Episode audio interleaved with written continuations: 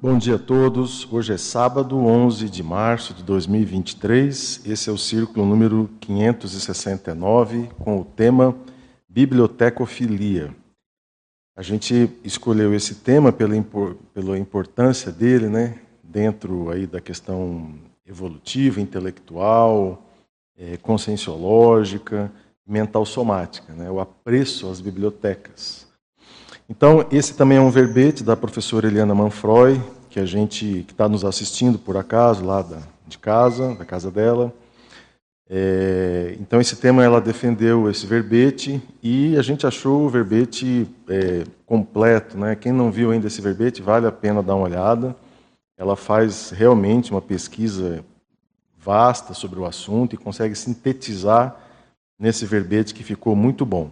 Ela diz o seguinte: ó, a bibliotecofilia é o apreço, interesse, inclinação, dileção, deleite e satisfação da consim, homem ou mulher, com perfil leiturofílico, holobiográfico, em erigir, conhecer, frequentar, ler, estudar ou realizar imersão pesquisística em ambientes destinados a abrigar coleções de livros, periódicos e documentos seja em meio físico, eletrônico, digital ou virtual.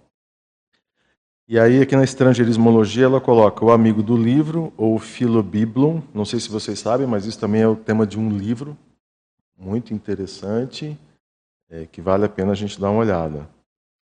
Aí ela coloca a consim rato de biblioteca, a pessoa lida, a consim biblioteca ambulante, as pensatas. As principais bibliotecas da Consim Intermissivista são o Acervo Pessoal de Artefatos do Saber, a Holoteca, o Tertuliário e as Viagens Culturais.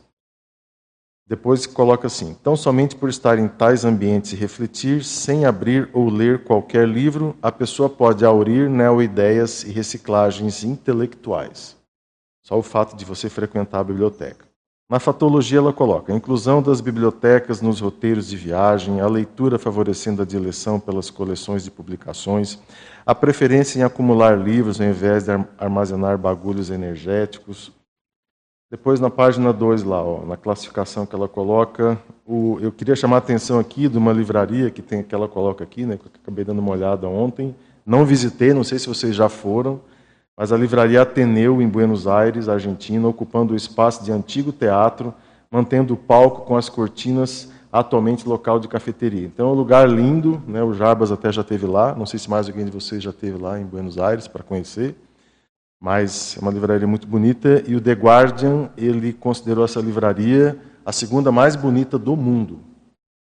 E do lado, gente, Buenos Aires.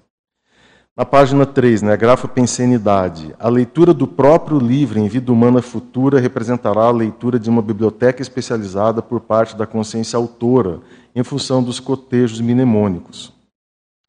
Depois, já aqui no verbete da nossa amiga Lani Galdino, que também fez um verbete muito interessante, do binômio Bibliotecofilia-Gesconografia, ela coloca numa pesquisa historiológica aqui. Ó. As primeiras bibliotecas públicas surgiram em Roma. Eram 28 unidades de livre acesso aos cidadãos comuns, com direito ao empréstimo da obra. O ideal é ampliar o microuniverso consciencial com as, as investigações mentais somáticas, autodidáticas e permanentes. A rigor, a mega leitura não se restringe ao texto, mas abrange os objetos, as pessoas, os holopensenes e até o cosmos. Varegismo, senso restricto.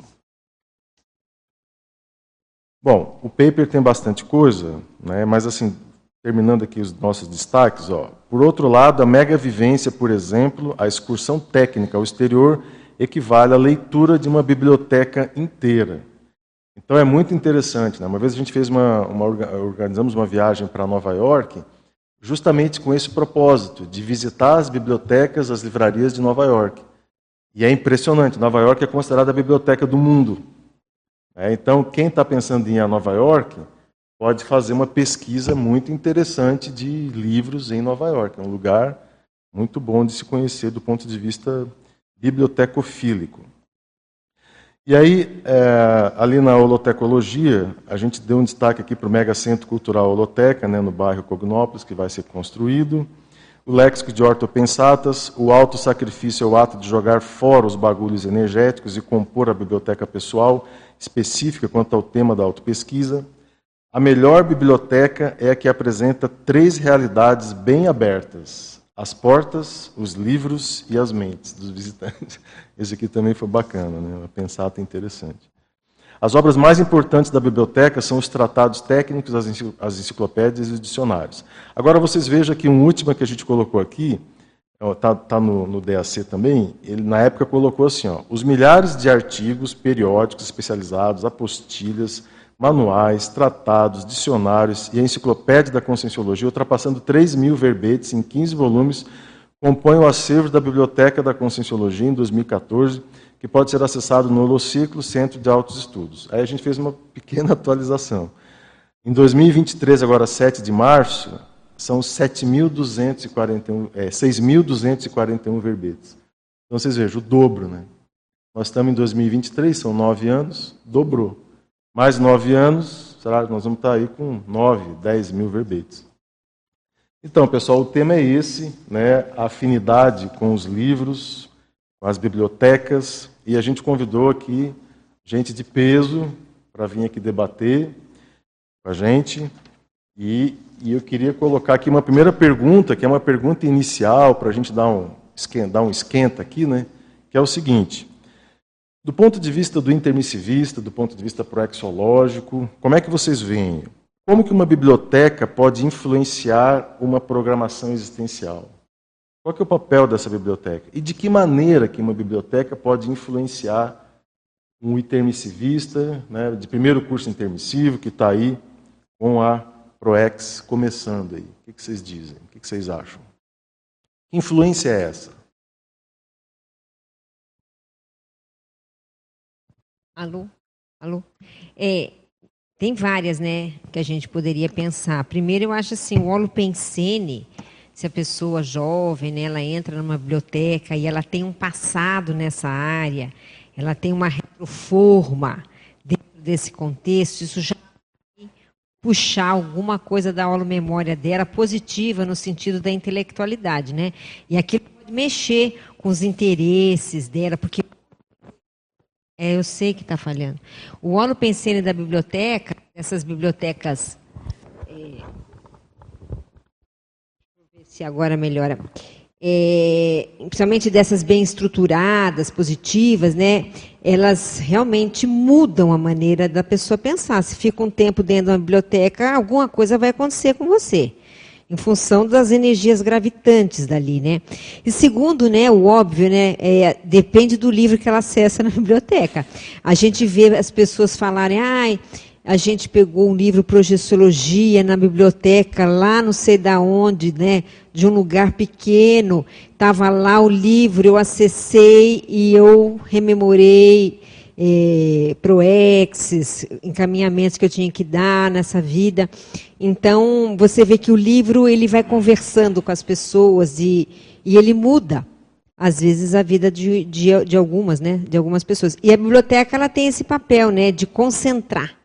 Ela concentra conhecimento de centenas ou milhares de consciências que atuaram naqueles livros e aquilo fica pululando ali. Né? A gente tem que entender, se estudar mais essa coisa dessas energias e que realmente pode mudar. Outra coisa, né, Eduardo, é, a pessoa da Loteca está aí, vai chegar mais gente, é, essa coisa das consciências, né? Que ficam dentro desses ambientes também inspirando, inspirando as consciências.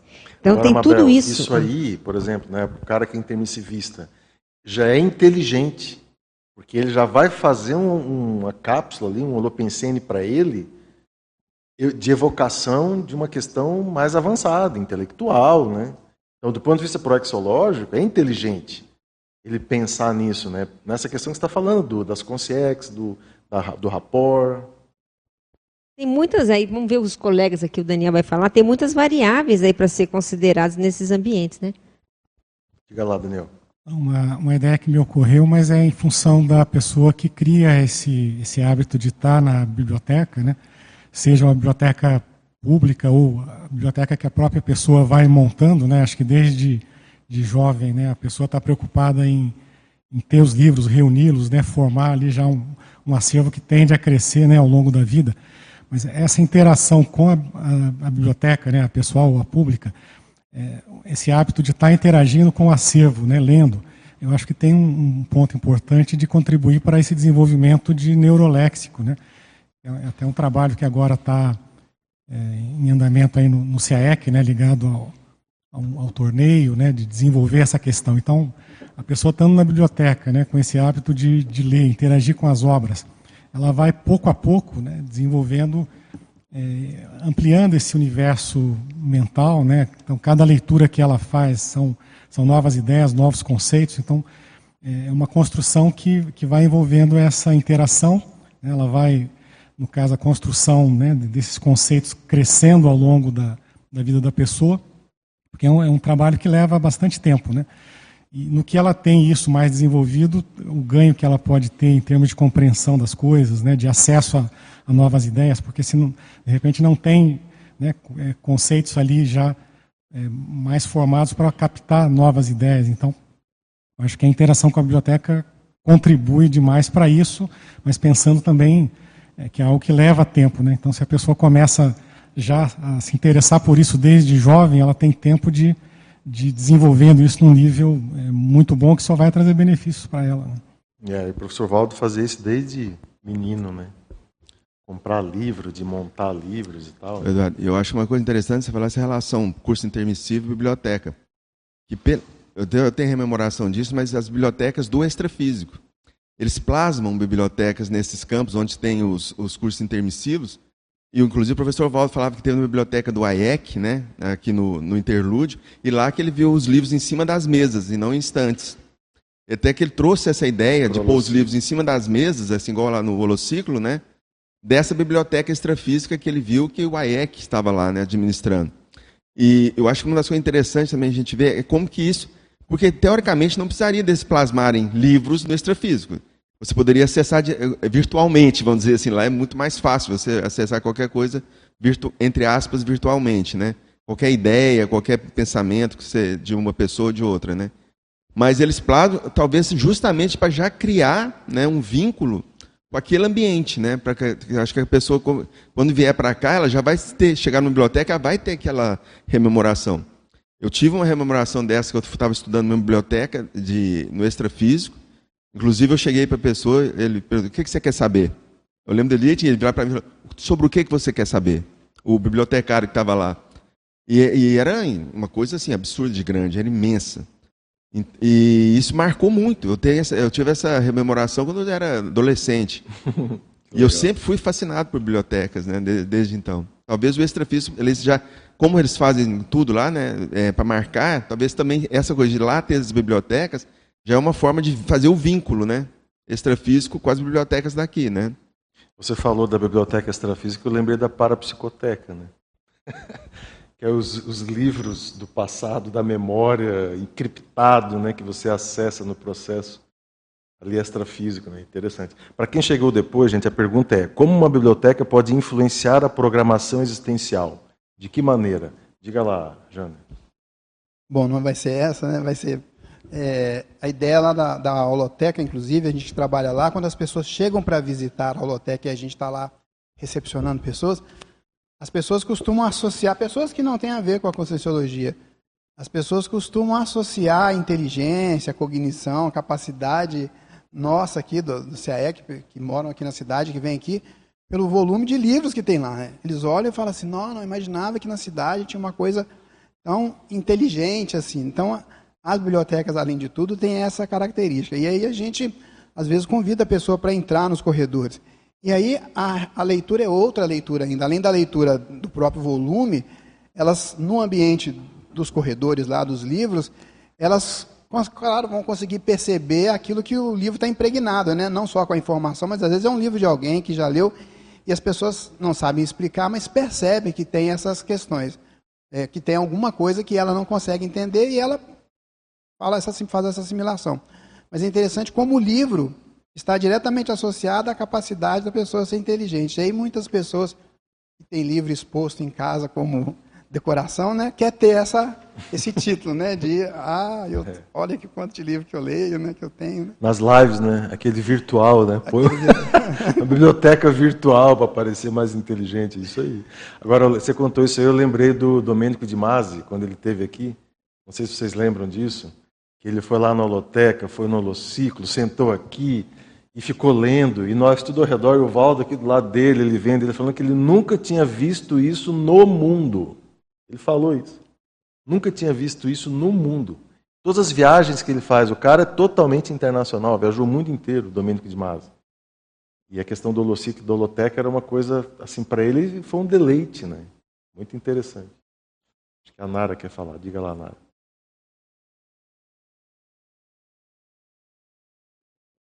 E agora dessa questão do Domênico de Masi, né, de que ele falou de ah, não tinha visto isso no mundo. Eu acho que um dos aspectos, né, que chama atenção nesse sentido é o viés prático da, do holociclo e da holoteca, uhum. que normalmente quando você entra nesses ambientes eles são como santuários, né? Você entra e as coisas são muito tudo no lugarzinho, untouchable, né? intocáveis. É, isso, como o Jânio colocou às vezes, né? Você tem lá ou você na no fundo da live, né, etc. Tudo arrumadinho. Não que eu esteja fazendo uma apologia não arrumar, claro. A gente vive para arrumar. Mas ali você tem um rastro de trabalho.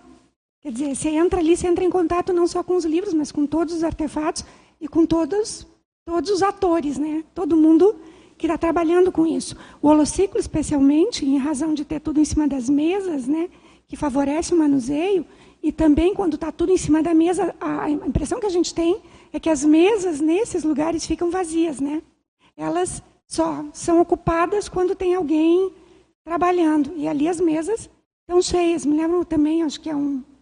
Acho que é do Fernando Pessoa, mas não tenho certeza, uma poesia que fala da casa, que a casa, né, a casa ela tem que tá, tem que ter o rastro de quem habita, né?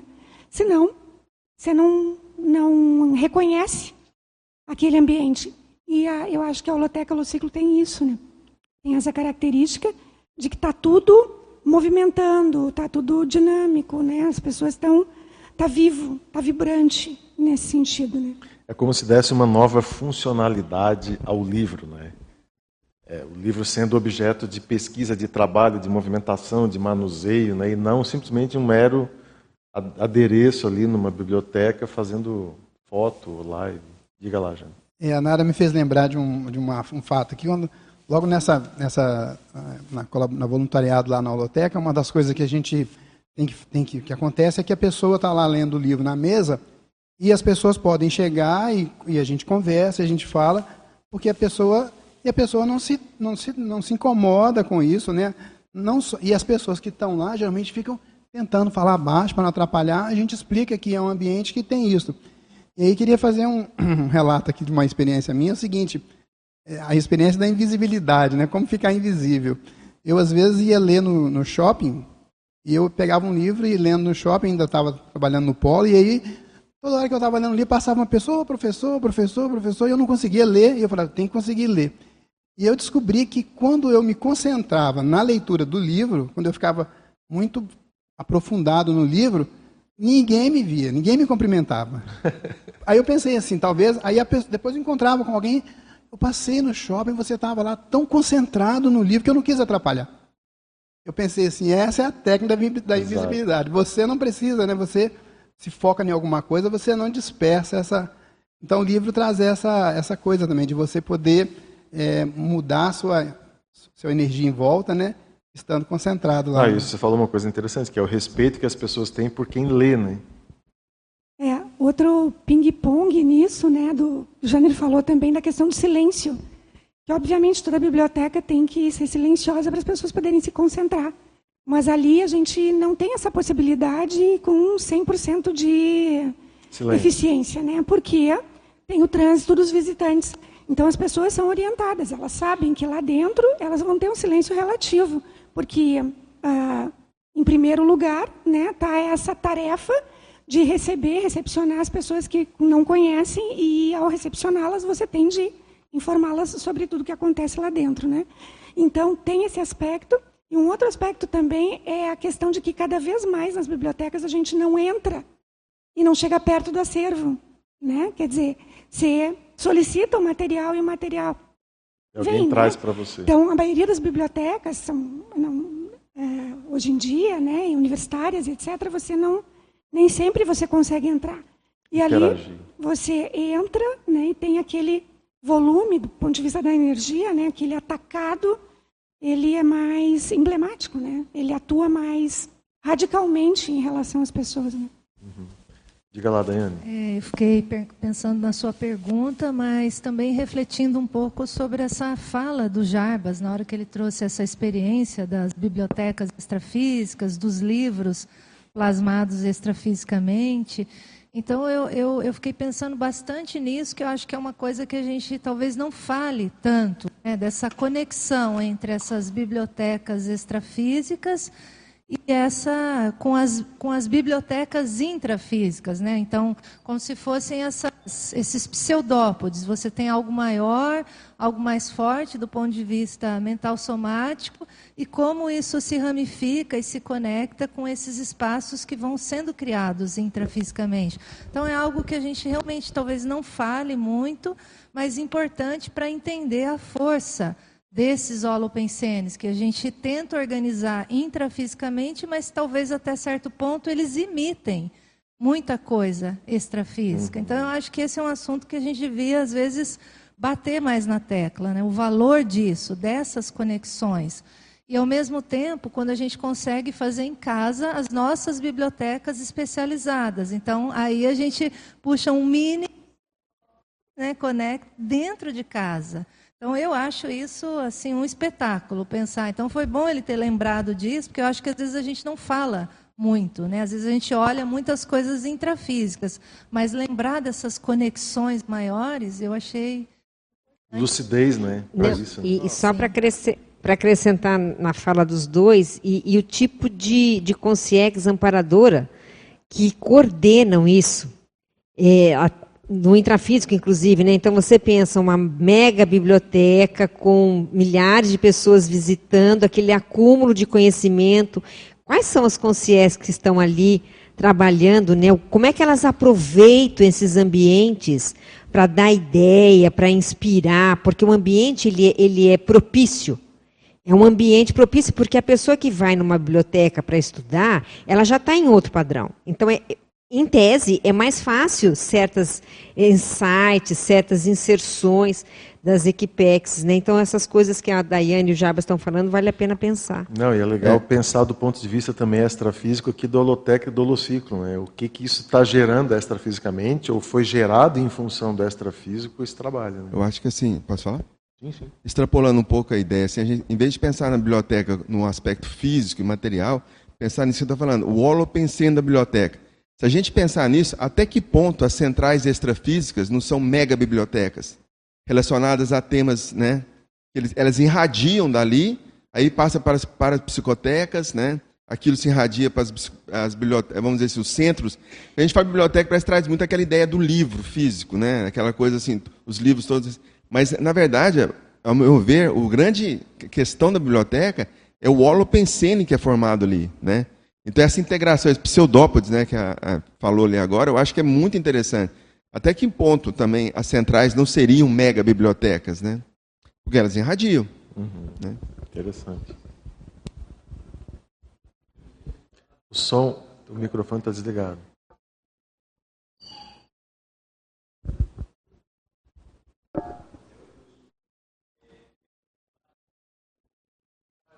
Eu acho que não ligou ainda.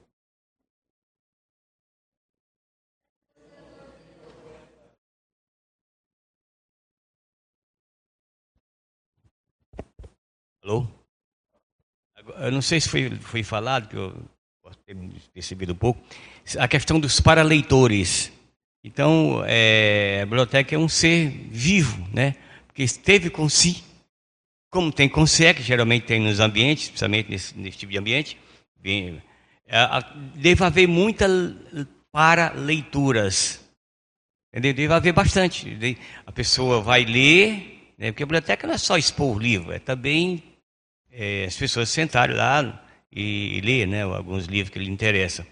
Então, acredito que tenha muitas, muitas concierges interessadas em determinadas temáticas que estão lendo. Estão lendo através do, né, da, das energias do leitor. É interessante isso aí. Ô Antônio, você está falando assim, eu lembro de uma situação que eu tive uma, uma projeção uma vez, que o amparador falou assim para mim, olha, tem uma concierge britânica e uma francesa interessadas na sua biblioteca. Eu falei, uai, mas o que, que tem lá, né? E a gente estava debatendo na, na reunião esse, na terça-feira, essa condição de que às vezes você, você, monta uma biblioteca, mas você não pensa nisso que a Daiane falou ali. Entendeu? Da questão extrafísica, isso que você está falando, da questão da para, do paraleitor. Por quê? Porque você usa biblioteca, é livro físico, é trabalho, é escritório, né? mas há um processo extrafísico ali que influencia, na, nessa nossa primeira pergunta aqui, que influencia muito a questão proexológica. Diga lá, Marcelo. É, Eduardo, é, bom dia a todos. É, o, o que existe é, hoje em dia é a possibilidade é, virtual também, né, como, como vocês sabem. E então o que, que acontece? Que a minha experiência é tanto de bibliotecas quanto de é, livrarias, que eu frequentava muito muitas bibliotecas. Hoje eu, eu moro numa cidade, morava em cidade, numa cidade maior, uma cidade grande, é, São Paulo. Hoje eu moro numa cidade menor, que é Vila Velha, no Espírito Santo ao lado de Vitória e, e, e realmente a diferença cultural em termos de, de possibilidade ou de biblioteca ou, de livraria, ela é menor, apesar de que a, a biblioteca o, da Universidade Federal do Espírito Santo em, em Vitória é, é enorme, é, é, muito boa mesmo, um pouco longe de casa, mas, mas também dá. Mas aí o que acontece é por exemplo, principalmente livraria, é, o, que, o que a gente nota é que existe uma redução muito grande hoje em dia da oferta daqueles livros, é, é, por exemplo, clássicos. É, a tendência comercial é colocar best-sellers, um monte de cópias de, de livros que, que vendem muito, geralmente sem interesse nenhum, ou então você lê um deles e já não, não precisa ler os outros, que são é, a repetição daquela mesma coisa. Então, é, o, o que acontece é, em Paris, em Paris é diferente. Aí existiam mais de 700 livrarias abertas, agora reduziu, tem mais de 500 mesmo assim. Fizeram uma política para impedir é, fechamento de livrarias. Então lá, lá eu tenho mais facilidade de encontrar os livros que eu quero que eu quero ler, mas como é é, é, é meio raro, meio demorado eu meio longe, um pouquinho é, longe voltar para Paris, então então demora, então o que acontece tem é virtualmente que aí é, é, eu tento localizar o livro que interessa o o PDF ou então a, o, a biblioteca do Congresso americano que eu, que eu consigo acessar, procurar os livros que, que me interessam, ou então mesmo comprar pela, pela internet, porque é a única maneira, praticamente, de, de conseguir aqueles livros que, que me interessam mais. Legal. Diga lá, Nara. Queria fazer um link aqui com a questão que a Daiane trouxe eu acho que tem um aspecto dentro disso que também é uma certa inexperiência. Não sei bem como a gente pode uh, interpretar ou desdobrar isso. Mas se a gente for pensar, por exemplo, eu fiz um verbete, que o verbete é consim inspirável. E talvez um dos lugares né, mais efetivos para a gente conseguir fazer essa interação com os amparadores do ponto de vista de criar ambiência para que eles nos inspirem nos nossos trabalhos é na holoteca e no holociclo. Entretanto, né, a gente não tem casa cheia, que está cheia de holotecários, né, que estão, holotecólogos que estão aqui hoje. A casa não está cheia, o que, o que denota uma certa inexperiência. Né? Uh, não, não tem uma ocupação muito grande. Embora muitas pessoas só escrevem os seus artigos e as suas coisas dentro da holoteca. Também tem pessoas, né, tem voluntários aqui na Conscienciologia, que utilizam, é, preferem utilizar o ambiente da holoteca e do holociclo para escrever do que o ambiente de casa. Uh, então, eu penso né, que esse é um aspecto, a holoteca e o holociclo, eles estão maceteados né, ou foram criados para favorecer o nosso, o nosso, a nossa produção mental somática. Entretanto, também com o mecanismo digital, como a gente tá, como você estava falando, hoje em dia tem uma cultura né, de se trabalhar mais com o que é virtual do que com o que é, é físico. Né? Então, mesmo dentro da holoteca, às vezes, a gente percebe que a pessoa coloca o seu computador lá na sala de leitura, que já é ótimo porque ela está imersa naquele campo, mas ela não utiliza muitas vezes o acervo. O professor Valdo dizia que há um gargalo entre ocupar os espaços da holoteca holociclo e sentar na mega mesa ou entrar dentro do corredor, o corredor ideativo que a gente chama, que é o corredor dos livros dentro da holoteca. Quando você entra lá, a gente tem uma técnica, né, que é a gente sugere que seria uma das boas técnicas, que é você pegar ao modo que você pode fazer no holociclo. No holociclo os livros estão nas mesas e facilita porque eles te te agarram, né? Você entra e os livros pulam ali, né, em você. E mesmo que você não esteja pensando naquilo, você olha e está na sua frente. Na holoteca é um pouco mais difícil, porque o volume é muito grande, tudo fica nas prateleiras.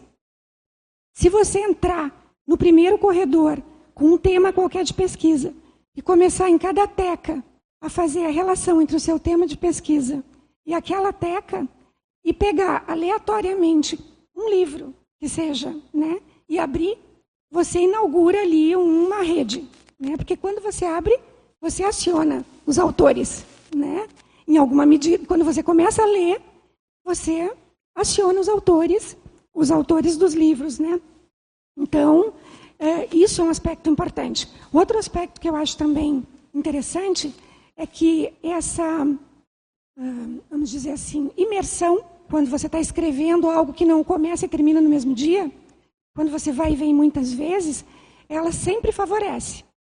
É, teve uma experiência que eu tive quando nós fizemos aquela mostra Museologia e Conscienciologia em 2018, que foi o lançamento da revista, o curso de Tecologia e Cosmovisiologia, e teve a exposição lá na, na Holoteca. Aí de noite, os autores estavam todos lá, a Neide também fazia parte desse grupo que estava naquela coletiva, né, com a discoteca, né, Neide? Aí todo mundo estava, os autores estavam lá o dia inteiro falando das suas exposições. À noite, eu tive uma projeção. Eu acordei, despertei dentro da holoteca, né, me dei conta que estava projetada dentro da holoteca. Quando eu cheguei lá, estava cheio de gente na holoteca, muito lotado. Todo mundo na volta das vitrines, olhando o material, e tinha um aparador na frente da porta, que é a porta da saída de emergência. Aí eu olhei aquele aparador e disse: esse aparador não podia estar aqui, né? Porque ele está bloqueando a saída de emergência. Quando eu disse isso, eu me dei conta. Estou projetada. Aquilo era um paramobiliário, né? não fazia parte do mobiliário da holoteca. E aí eu comecei a tentar ver o que estava acontecendo e tinha três consciências muito fortes do ponto de vista da energia que pareciam assim os anfitriões, né? Eles estavam acompanhando aquele grupo que estava lá. E uma dessas consciências, mulher, se aproximou de mim e falou por telepatia ela disse que era um grupo que estava aguardando os atendimentos da OIC. Né? Então, você vê um, um quilômetro, né? Daqui ali, fisicamente, né? Então, era um Fizeram grupo que estava né? aguardando né? isso.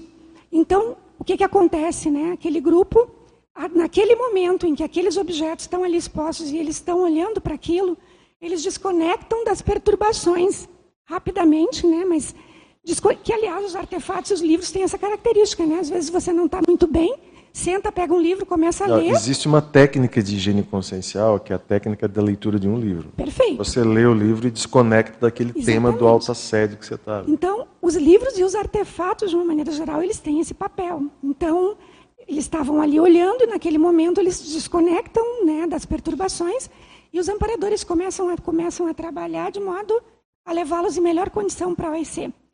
E aí, é, no outro dia, quando eu acordei, porque foi uma projeção bem forte, Quando eu acordei, eu pensei, né? Todos os consultórios ou ambulatórios deviam ter mini exposições, né? Isso ia ajudar os, os amparadores e os pacientes também, né?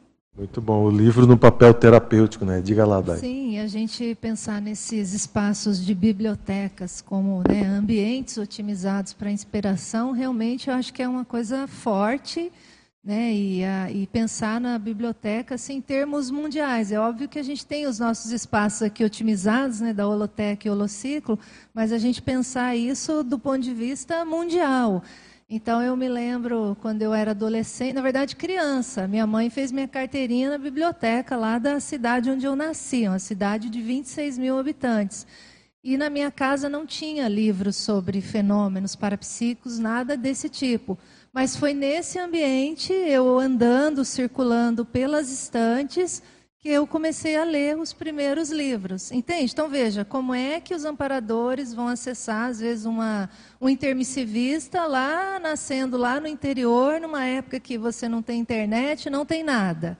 Foi no ambiente de biblioteca, veja que isso começou a se despertar. Então veja a importância muito disso, legal. né? Muito maior, né, do que às vezes a gente né, entende. Então muito é bacana legal. isso.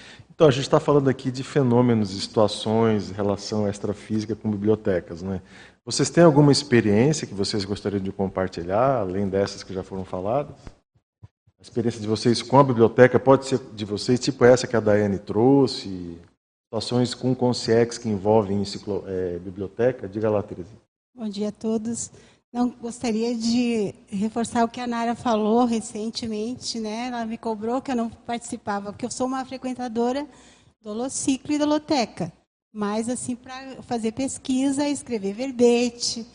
E eu descobri que a Holoteca era muito bom para isso também, para a escrita de verbete. Mas fazia muito tempo que eu não circulava por dentro dos livros. E um dia, conversando com a Nara, ela né? E o Everton me chamou a atenção. Poxa, mas você não vai lá dentro? Eu digo, né, que parece que está muito escondido os livros ali, sabe? Eu não sentia muita afinidade para entrar. Eu sentia uma certa, assim, como é que eu diria assim? Parecia que uh, uh, bom, vou exagerar um pouco, assim, sabe, que existia um processo assim difícil para entrar ali, sabe? Mas isso é da minha cabeça, afinal de contas, né, tá todos os livros ali. É aberto, né? Aberto, mas assim como o holociclo é, que a gente chega ali, toca nos livros, né? Então eu, eu pensava que existia uma burocracia, que chegar ali, pedir tal livro. Não, dela explicou e eu fui lá e fiz a experiência. O que ocorreu foi que eu acabei ficando uma hora lá dentro, passei por todas as estantes e estava difícil de sair de lá, Nara. Então, assim, realmente, às vezes a gente não se dá conta, né, o quanto é importante aproveitar nossos espaços aqui, né, e a partir de agora, assim, já estou com uma nova visão, né, porque eu gostaria de dizer, assim, que eu, para mim, assim, é, eu tenho na minha casa, né, biblioteca grande e tal, né, já cheguei a ter mais de 1.500 livros lá em Porto Alegre, mas eu tive com as viagens, comecei a me desfazer, não tinha como trazer e a minha, digamos assim, vindo para cá, eu, a minha maior bagagem foram os livros. Tanto que as pessoas perguntavam, né, nossa, o que, que é tão pesado assim, né? Porque livro pesa, né? E eu ainda considero assim que eu tenho muito meu apego hoje nessa vida que eu considero ainda muito são os livros, né? Eu posso deixar roupa, deixar tudo, mas para onde eu vou meus livros eu carrego, né? Mas eu estou esperando o Mega Centro Cultural para mim poder fazer essa grande doação, que eu tenho muitos livros ali que eu, hoje, né, como eu utilizo mais o Holocicloteca, então eu gostaria de compartilhar com as pessoas aqueles livros que eu não estou utilizando. E eu vi que tem uma parte que fala aqui, né? Aqui no verbete também, de, dessa questão do desapego, dos, eu não sei se seria um bagulho, eu não entendi bem essa, esse processo. Aqueles livros que a gente não usa mais, né? Que tantas pessoas poderiam utilizar hoje, né? Estou puxando um pouquinho o assunto, eu sei que está fugindo um pouco, né? Mas eu sei que o Mabel quer falar ali. Então eu queria relatar que, Nara, realmente tu tem razão, assim, a gente que está aqui dentro da Cognópolis, né, ou as pessoas que vêm fazer suas pesquisas, utilizar mais, né, esse processo da holoteca ali, né, que realmente eu encontrei, eu estava preenchendo o conscienciograma casualmente nesse dia, e daí o assunto tinha a ver com o que eu vi lá dentro nos livros, é. né? Eu já vou passar para a Mabel, mas Nara, é, dá uma atualizada aqui. Nós estamos com quantos mil artefatos do saber? No site estava falando do CE que fala em 900 mil. Já passou de 900, mil, um milhão? Quase um milhão. É. Tá, mais ou menos ainda em 900. Quase um milhão, isso. Aham. É. A gente tem de fazer, do último levantamento, né? A gente tem de atualizar as pontuações, já deve ter ultrapassado. Mas é entre o holoteca e o holociclo, né? No total Gente, das é pontuações. Incrível, né? Quase um milhão. Tem pergunta, Mabel, do YouTube? Tem. É, vou fazer a primeira pergunta aqui, mas antes eu queria falar dessa coisa das sincronicidades que acontecem né, nos ambientes de biblioteca. Tem várias, né? Que as pessoas relatam, que a gente pode relatar, inclusive na biblioteca. Mas eu, eu me lembro assim de uma que, é- que eu acho que a gente deveria também debater aqui a biblioteca pessoal, né? A biblioteca da casa da pessoa que como os amparadores eles ajudam nisso, né? Eu estava uma vez eh, estudando um tema e estava me faltando algumas informações e, e, e aí me veio uma ideia assim, olha a sua biblioteca, tipo assim, oi. Aí eu tenho uns livros que eu, que eu separei, que são de maior interesse meus, num- numa prateleira mais abaixo, mas que fazia tempo que eu não visitava. Aí eu levantei e, e falei, ah, vou abrir esse trem aqui, né? E abri. E aí, puf, eu não lembrava do livro. Eu tinha o livro que eu queria, com a informação que eu queria, mas ela estava fechada. No, sabe, ela não estava à vista, justamente porque eu separei, porque aquilo me dava, tinha mais interesse, entendeu? Engraçado isso, né? E, e, e, fico- e ficou ali. E aí, quando eu abri e eu olhei, eu fiz assim, né? Pum! O livro saltou. E aí eu lavo, nossa, tá tudo aqui o que eu preciso e acabou meu problema, né? Então, como é importante essa coisa da relação também com a biblioteca da pessoal, né? E acho que depois a gente das perguntas do YouTube até era bom ver esse povo aqui que tem biblioteca longa, né, dentro de casa. Mas enfim, pergunta aqui do Eduardo Dória que está no Equador. Na primeira Orto Pensata, página 1, linha 2. Quais as suas dicas para lermos o que realmente importa numa viagem cultural, sem cairmos em tantas distrações por todos os lados?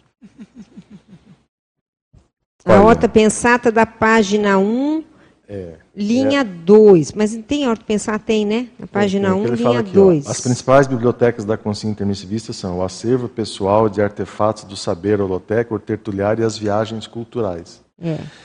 É que assim, é, eu eu vou dar a minha, minha ideia assim, né? É que você tem uma, uma estratégia de conhecimento de um país, né? Quando você vai, enfim, fazer um trabalho, que é antes de você chegar lá no trabalho propriamente, você fazer um turismo.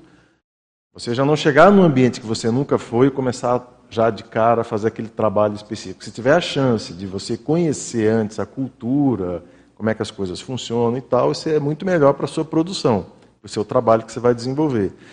E é conhecer as bibliotecas, conhecer a questão dos livros daquele local, você inserir a biblioteca como uma estratégia desse turismo de pesquisa e de trabalho, é é uma coisa que ajuda você a fazer um rapport mais mental somático, intelectualizado, e não se perder nas aventuras turísticas do local. E aí você faz uma ancoragem né, naquilo que realmente importa né, nessa questão da viagem internacional, que é a interação dos holopensenes, que é a pesquisa, que é a observação, o aprendizado. Nara, deixa eu só passar ali para a Ana, que a Ana está com o microfone levantado. Diga lá, Ana. Oi, bom dia aí a todos. É, pegando ali a linha do que a Nara estava falando, da holoteca, é, contar uma experiência de ontem, né? Um grupo, nós, eu estava junto, é, que se interessam muito pela comunicologia, a gente fez uma visita na holoteca. Nós estávamos, acho que, em oito pessoas e fomos, é, entramos lá nas instâncias e fomos até a sessão da comunicoteca. E ficamos lá olhando, examinando, jogando energia, é, vendo os, os títulos que havia, e ali já surgiram ideias, instalou um campo, ficou tudo diferenciado. Parece que a gente potencializou a visão que a gente tem da especialidade. Começaram a surgir ideias, projetos. Muito interessante essa experiência. Eu penso que cada um de nós que, que tem um tema, uma especialidade a qual se dedica, é interessante fazer esse tipo de excursão, né? Eu acho que otimiza o Holopensene, não só local da holoteca em si, mas também para todos os, os pesquisadores que daí podem continuar ou manter esse holopensene na, na sua própria casa, com o vínculo e também o conhecimento das obras que, que encontrou lá. Enfim, há um, um, uma interconexão permanente que é uma espiral crescente positiva essa. Então, a gente entender que o espaço da holoteca ele está disponível e é um, um, uma fonte para a gente estar tá usufruindo e enriquecendo as nossas ideias, inspirações e até mesmo essa como foi ontem grupal e não isolado, porque em geral quando a gente pensa em frequentar a holoteca é ir lá isoladamente, né? Mas a, a, a, ideia de ir em grupo, que todos ali são interessados na, na comunicologia, foi muito fantástico, uma experiência muito bacana. E aí lembrando da, daquela ideia da adoção da Teca, né? Então aí a responsabilidade que você fica ali por manter aquilo, por dar mais sugestões, fazer mais doações, né, ter ideias de fazer algum evento para exposição específica daquela especialidade, enfim, movimentar, ajudar os holotecários a criar um ambiente favorável a ter a atrair mais né, as pessoas, né? Então, esse é um essa, essa ideia da Ana, né, que ela fez aquela visita ontem, eu vi umas fotos, né, bacana, é, de fazer uma excursão, né, foi uma excursão numa teca, né, dentro da holoteca. Eu achei muito interessante, porque aquilo, né, dá ideia. E isso me faz lembrar um, uma vez que o professor Valdo, ele queria, você lembra disso? Ele queria fazer uma viagem, ele estava no Brasil, a gente morava no exterior, tinha uma série de pessoas do internacional, e ele queria fazer uma viagem internacional com várias pessoas para a biblioteca de Washington. E ele queria fazer então uma visita em grupo nessa biblioteca para mexer com todo mundo. Eu lembro que aí depois veio o CAEC, ele fez a radicação aqui, não quis viajar mais, né? Então aí ele não fez essa viagem. Mas ele estava falando dessa importância de ir em grupo, como vocês foram na Loteca ontem, com objetivos pesquisísticos para uma biblioteca e ficar lá estudando, né? Então ele estava com essa ideia de, do biblioteca de Washington, porque era o pessoal do internacional que estava ali, uma biblioteca imensa, né? Mas, mas essa coisa da gente pensar mais nisso, né? Da mesma maneira que vocês fizeram ontem lá na biblioteca. É. Vocês Isso... foram num time, né, Ana? Era uma turma grande. Pois é. É. Eu, eu, olha só, isso é uma experiência, gente, que nos, nos, nos dá a oportunidade de aumentar a convivialidade sadia entre nós. Eu, eu penso que a gente pode explorar mais isso, né, essa interconexão. Isso, porque isso foi um, uma sequência de atos. A gente pode unir o útil ao agradável. A gente é, eu defendi ontem um verbete, né, o Retórica Anticosmoética. Muito bem. Aí saímos daqui e fomos tomar um café. E, e, o pessoal veio apoiar, né, veio ajudar a debater, a, a fomentar ali a, a, discussão do verbete. Tomamos um café. Lá no café já também co começou a formar um holopensene. Muito bem. Agora vamos para a holoteca. Chegou, a, era umas três horas, né, que a gente tinha combinado, fomos. E a descida na aleia dos gênios tudo isso já vai criando rapport, já vai deixando a gente ali criando as sinapses e vindo ideias, pululando Extrafisicalizando. Isso. E tudo isso é um conjunto da excursão. E, e como. E, e, aí me veio a ideia da caminhada heurística. Né? Uma vez a gente pensou numa atividade assim, a caminhada heurística. Então, a gente saiu ali da, da, do café, fomos caminhando pela alea, entra lá, passa pelo corredor ideativo de todos aqueles livros até chegar no ambiente da holoteca e aí entrar na, na parte das estantes tal. Gente, é uma experiência muito. Se você está lúcido e atento com essa paracuidade para você captar tudo isso e aproveitar esse ambiente e os colegas, porque você às vezes você fala uma palavra que não não, aquilo ainda não te deu um, algum insight. O outro já capta mais um pedaço da ideia, aquilo aumenta, de repente você já está falando de uma de um, uma proposta, de uma coisa. É, é Esse muito... aspecto que você está chamando a atenção né, é fundamental, que é a questão de que as pessoas entram na sua, no seu escopo de fontes de pesquisa, porque é coletivo, né? Você está num ambiente em que você chega lá, você não sabe quem vai aparecer. Então, os amparadores não contam só com você, eles contam com todo mundo para chegar em você também, que é uma coisa que já acontece nos cursos, né? E que acontece aqui. E aí você pode transformar isso numa coisa mais cotidiana. Então, esse processo de, de fazer excursões e mesmo o processo de produzir à medida do possível né, lá dentro, favorece isso. Eu queria pegar o link para dar um, uma dica para o colega que perguntou da questão da dispersão.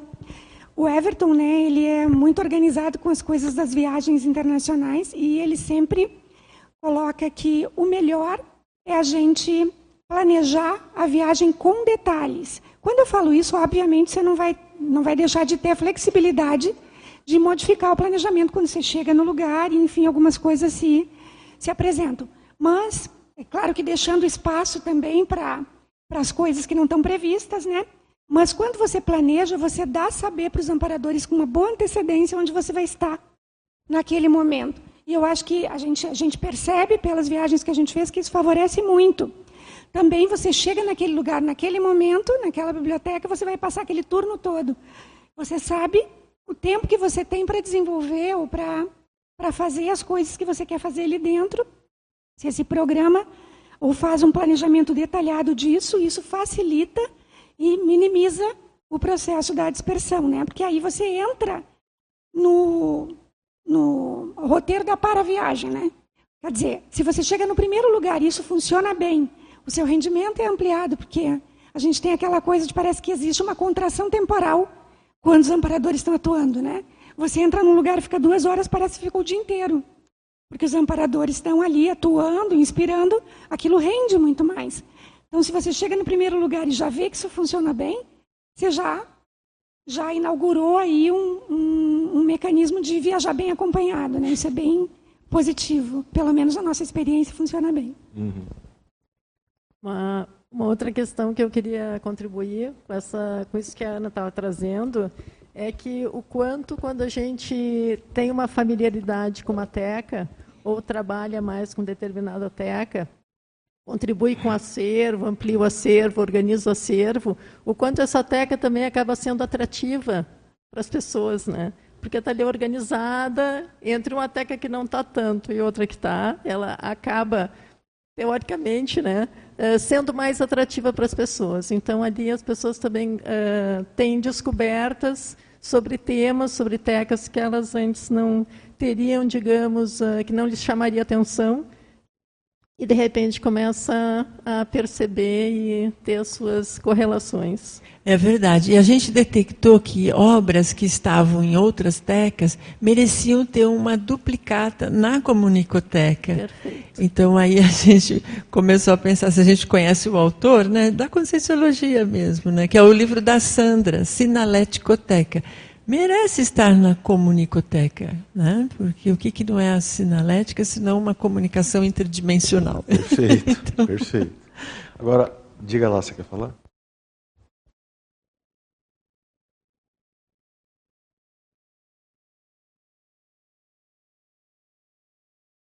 Alô?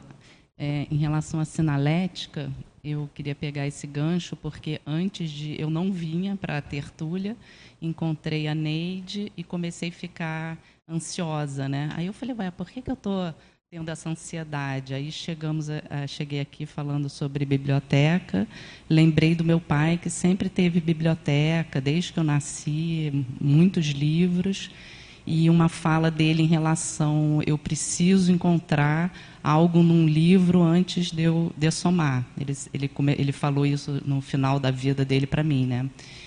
E, e aí eu tive esse rapport, porque eu nunca tinha feito essa ligação com a biblioteca e, essa, e a ansiedade, né? E eu acabei de aqui entender sobre essa ansiedade, talvez um link, né, com meu pai em achar esse alguma coisa escrita para relembrar de algo e essa ansiedade ele dessomou sem achar e quando ele dessomou ele me deu um livro do Ernesto Bozano. Ele falou, quando chegar na página 50, a gente conversa, e ele dessumou sem a gente conversar. Então, eu acabei de ter esse rapport, e ele tem uma biblioteca, eu passei quase é, dez dias na Holanda carimbando os livros dele, trouxe alguns livros para cá, outros foram para os Estados Unidos, ele tinha uma biblioteca bem grande, e foi muito bom ter feito e ele, essa. Ele é brasileiro ou ele é, vocês são holandeses? Holandês, holandês, holandês e pesquisador. Ele tinha uma pesquisa desde jovem e essa busca e, e essa ansiedade, eu entendi que essa ansiedade é isso, foi essa busca incessante em achar. E eu falei, por que, que eu estou ansiosa para ir para o tertuliário? Então eu vou lá vou, vai ter alguma coisa. E qual era o tema de pesquisa dele? O que, que ele pesquisava? Ele é geólogo e ele tinha uma pesquisa sobre a Terra, sobre um movimento da Terra, de, de por que, que ela fazia uma inversão dos polos. De, e aí ele começou a pesquisar na mitologia uma memória, é, desde a filosofia, de, de uma... É, lembra de uma memória inconsciente humana de, de, relatos que a Terra invertia em 48 horas, né, um movimento de 48 horas. E ele tinha muita relação com parapsiquismo, desde jovem. Então, ele dessomou recente? Em 2016. 2016. Esse livro do, do, Ernesto Bozano, você tem ele? Tenho ele, inclusive o dele, que ele ele era em alemão ele, e ele pediu para eu comprar em, é, em português, né, para a gente conversar depois. Não, a, a, pergunta é quantas consciex, agora ele é consciex, né? É. Quantas consciex desse estilo que se interessa por esse tema, elas não se beneficiam, por exemplo, do acervo que a gente tem de livros parapsíquicos, onde às vezes muitas respostas né, das dúvidas que, que tinham em vida humana estão nesse acervo, né? É interessante pensar nisso. Como é que é o seu nome? É Jéssica. Jéssica, você já conheceu a Holoteca? Já, já vou muito lá. Você já fez essas, essa visita que, a, que o grupo fez lá? Sim, sim. Lá, lá? É, inclusive eu trouxe livros dele, né? Porque ele tinha muitos, eu peguei talvez 10% que estão comigo, né? A maioria em inglês, tem poucos e, e, eu sempre fico pensando assim, nossa, aqui tem muita informação, mais do que assim para dividir, né? E enfim, foi eu, eu comecei a falar, comecei já a me acalmar e me, na hora talvez eu tenha resolvido essa ansiedade pela Não, é interessante quando você vê um case, né? Um case real. Eu cheguei né? aqui. Isso é muito interessante. Em cima do lance. Muito bom. Bacana. Essas questões de consciex, né?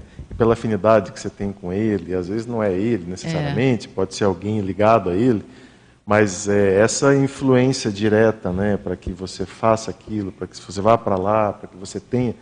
E às vezes a gente é uma, uma reação é. fisiológica essa condição. Sim. Nossa, eu preciso ir mesmo. Eu tenho essa pressa e às vezes é. até brigo com, com o Gustavo. A gente gera briga por causa. Eu falei não vou ficar ansiosa, vou ficar calma. Daqui a pouco a gente vai. Agora, legal. O parapsiquismo é você, ele começa a se desenvolver na medida em que a ansiedade começa a diminuir. É. É, é um vaso comunicante, né? É. Você vai diminuindo a ansiedade, vai aumentando o parapsiquismo, vai aumentando a ansiedade, vai é a emoção, né? É. Quando a emoção entra, ela, ela é, bloqueia. É. Mas gente, a gente está falando aqui de biblioteca doméstica. Ô Roberto, está com o microfone? Diga lá. Bom dia, pessoal. Eu estava lembrando nesses relatos de casos e situações é, uma experiência que a gente fez em 2006, até achei aqui o arquivo. A gente fez uma experiência, eu lembro que eu e o Max fizemos, a gente chamou de oficina da leitura. Foi um, a gente fez durante acho que uns anos, assim, que era a gente reunia como se fosse uma dinâmica, na realidade era uma oficina. A gente reunia umas pessoas assim, umas 10 pessoas. E aí tinha um cronograma que a gente entrava, a primeira parte entrava lá, aí cada um escolhia um livro dentro da loteca, o Luciclo. E aí a gente se reunia, fazia um período de leitura e e aí cada um depois no final a gente cada um compartilhava quais foram as os insights, a correlação com a pesquisa, as coisas todas, fazia como se fossem esses relatos individuais aqui, mas em cima dessa dinâmica, vamos dizer assim, desse, dessa sequência, né? De, e aí é, é uma, uma ferramenta, até pensei que isso poderia ser uma coisa que pudesse voltar a ser feita, né? O SEC está nesse momento de refazer. É muito interessante essas oficinas de leitura. A gente ficava lá em torno de duas horas e meia, três horas, mas é bem intenso é, e cada um tinha um bom período de leitura. Então a gente fazia leitura e é, o que interessante é em termos de, de polimatia, tem vários objetivos, até tem o documento aqui que a gente fez na época para orientar mas em termos de polimatia, era muito curioso, porque cada um dos dez, cada um escolheu um livro, às vezes várias coisas.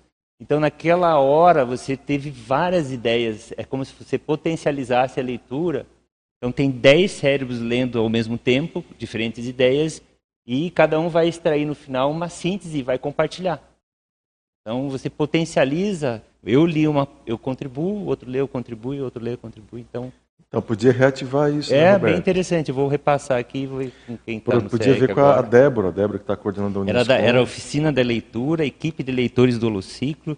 Aí o resumo da sinopse era assim: a oficina da leitura é a atividade intensiva e técnica do acervo a leitura intensiva e técnica do acervo especializado da Holoteca e Holociclo, visando potencialização do holopensene bibliofílico, heterocrítico, mental somático Não, e fantástico. polimático dos participantes a partir do aprofundamento cosmovisiológico, da pesquisa bibliográfica, dos temas de pesquisa e experimentação de abordagens parapsíquicas relacionadas à leitura e evocação de autores e ideias. E como então, é que era? Era um dia? Era um fim de semana? Era tipo, ah, era, eu acho que a gente tinha um dia da semana, um acho dia. que era sábado à tarde a gente fazia oficina da leitura. Hã? Não, Era mas um o, o bacana, o bacana disso é a gente lembrar que é o meio óbvio, mas às vezes as pessoas não ligam, que é a conexão mental-soma para psiquismo. Porque aí, às vezes a pessoa fala, não, eu quero desenvolver o parapsiquismo e ela e tem que ser feito, tem que ser feito. Várias partes eh, dinâmicas energéticas, tal, isso tem que ser feito. Mas ela depois tem que casar isso com a mental somaticidade porque aí o parapsiquismo ele cria um Qualifica, né? outro, né? é um outro patamar. Você vê nesse caso aí dessa oficina, essa união é bem forte, né, do parapsiquismo com a mental somática. E, e isso dá um outro, outro peso. É. E a, mas o parapsiquismo está lá. Né? Ô, Roberto, vamos levar isso adiante. É muito interessante, muito legal. E tem, e tem ICs, né? CAE, que é a Holoteca, a Unescom, interessadíssima nisso os, as leituras e os autorandos. Né? A gente tem grupos, vários grupos de pessoas nos campos de escrita escrevendo que precisam desenvolver essa condição do parapsiquismo mental somático, de leitura. Quer dizer, eu acho que é marcar e fazer. Né? Acho que a holoteca dá maior força, né, Nara?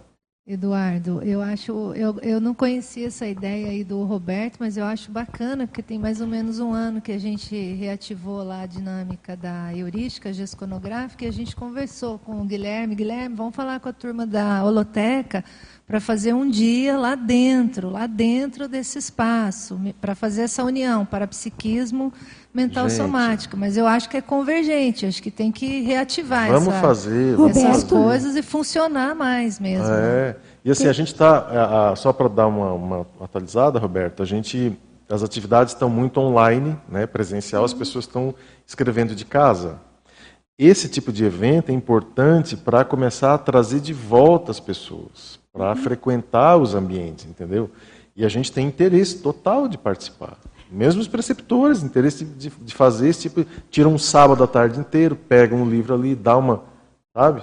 Muito legal. Roberto, você sabe que esse, esse ano a gente está comemorando duas décadas de holoteca de portas abertas e uma década da revista Holotecologia e vai ter o, a edição do curso Holotecologia e Cosmovisiologia especial esse ano com os clássicos. O tema é clássicos do colecionismo. Você trouxe isso, né?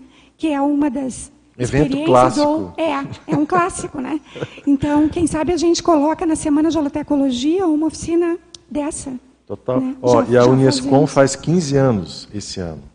Então, assim, isso é, também é um, um, interesse que entra junto, né? Diga lá, seu Laurentino. Eu não sei se está funcionando isso tá, aqui. Tá. tá. É, faz um tempinho que eu não estou aqui, né? Ó, seja bem-vindo de volta, viu? Aqui é a sua casa. É, é, continuando na, na, na, linha do Roberto ali, nós temos um, há mais de dois anos um grupo de estudo, pessoas da nossas do Rio Grande do Sul, de Minas e daqui. É, somos só nove. E nós estamos estudando há dois anos as cartas de Sêneca para ver o que há de origem de ideias da conscienciologia. É, é incrível o quanto a gente encontra como semente, como uma plantinha que está crescendo e que desabrochou na conscienciologia. As cartas filosóficas dele é Lucílio. É, nós estamos também tentando fazer um livro é, comentando.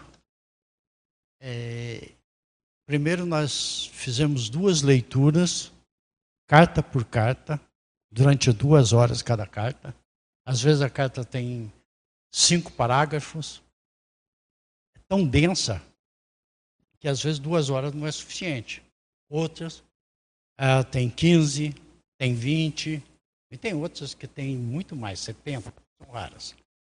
É, e a gente sente, embora cada um esteja na, na sua região, na sua casa, ali forma um campo e a gente sente que a gente está em contato com aquele filósofo que viveu há dois mil anos atrás. E ficamos cada vez mais convencidos de que os livros são um depositário do pensamento, daquilo que a pessoa tinha de melhor ou de pior. Né? Há livros que justamente a pessoa põe no livro o que ela tem de pior. Isso daí a gente descarta. É, esse livro não sei quando é que vai sair. Ah, nós estamos agora na, na terceira rodada e aí estamos escrevendo. Ah, durante a semana, cada um lê a carta da semana em casa e faz as suas reflexões e as analogias com a conscienciologia. Bacana, hein? E, e na hora da, da, do encontro de duas horas, nós a, a, aí eu brinco às vezes, tem que colocar tudo no liquidificador e, e fazer um texto só a partir da, da, da, da visão de, de cada um. E, e, é interessante que vários deles às vezes dizem, olha, é, durante a semana é, eu vou relendo a, a, a carta anterior, né? E eu vejo que eu estou compreendendo melhor. Estou vendo coisas que eu não via. Então, está é, sendo verdadeiramente um, um, um, exercício gratificante. Eu fiz a tradução das cartas. É, eu não confio. É isso que eu ia falar. Que roda por aí. Que você que traduziu do latim para o português. O da. Do, como que chama? Do próprio livro mesmo, em latim. O livro não é, tem é, em no português? original. O livro do não original. Tem? Aquele o livro não tem, tem em português? Por aí, tem por aí tem. pedaços de, da. Pedaços. É. E existe em espanhol, existe em inglês, existe em francês, em alemão, etc. Mas é, muitas vezes o, o tradutor ele quer fazer uma coisa bonita, né? A gente pode fazer uma coisa bonita, mas sendo fiel a ideia do, do, do autor. Agora, se você não tiver noção da, da época, das ideias da época, você faz o autor dizer coisas que, que ele não, não, pensava de jeito nenhum, né? E é está tá sendo interessante. Agora é interessante que parece que tem dois trabalhos aí, né? Uma tradução para o português de uma obra que não existe em português. Exato. E isso Isso lembra muito a questão eu, do, um do caminho do meio lá, né? Do, do.